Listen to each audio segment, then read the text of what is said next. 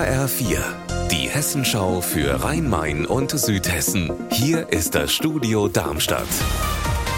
Mit Sascha Lapp, hallo. Seit dem 1. Januar gibt's ja Bürgergeld statt Hartz IV. Doch wie läuft's? Bekommen die Menschen die Unterstützung, die ihnen zusteht? Kommt die Verwaltung mit den Änderungen zurecht?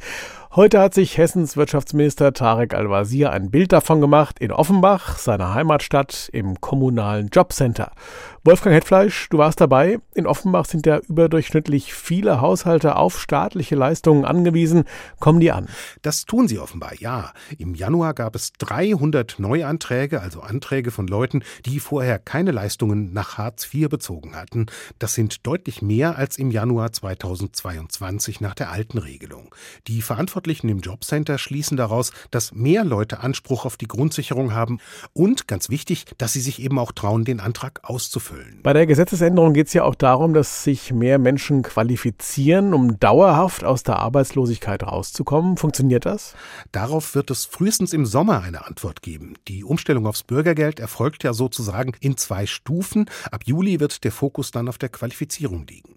Wer bei einer Maßnahme sozusagen durchhält, kriegt monatlich 75 oder sogar 150 Euro extra. Das könnte viele Menschen ohne Arbeit animieren, was auch dringend nötig ist. Al-Wazir hat heute leicht geschockt reagiert, als er erfahren hat, wie wenig Betroffene in Offenbach 2022 Angebote zur Weiterbildung wahrgenommen haben. Nicht mal ein Prozent. Das Hessische Staatstheater Wiesbaden hält trotz Kritik an der Einladung der russischen Opernsängerin Anna Netrebko zu den internationalen Maifestspielen fest. Das wurde heute auf einer Pressekonferenz nochmal deutlich. Netrebko habe einen gültigen Vertrag, der ist von allen Seiten unterschrieben, sagte Intendant Uwe Erik. Die Sängerin habe sich nichts zu Schulden kommen lassen. Es gäbe nichts, für was sie verurteilt worden ist. Das Land Hessen und die Landeshauptstadt Wiesbaden hatten sich ja gegen den Auftritt von Netrebko ausgesprochen, weil der Sängerin nach nach Beginn des russischen Angriffskriegs in der Ukraine Nähe zum russischen Präsidenten Wladimir Putin vorgeworfen worden war.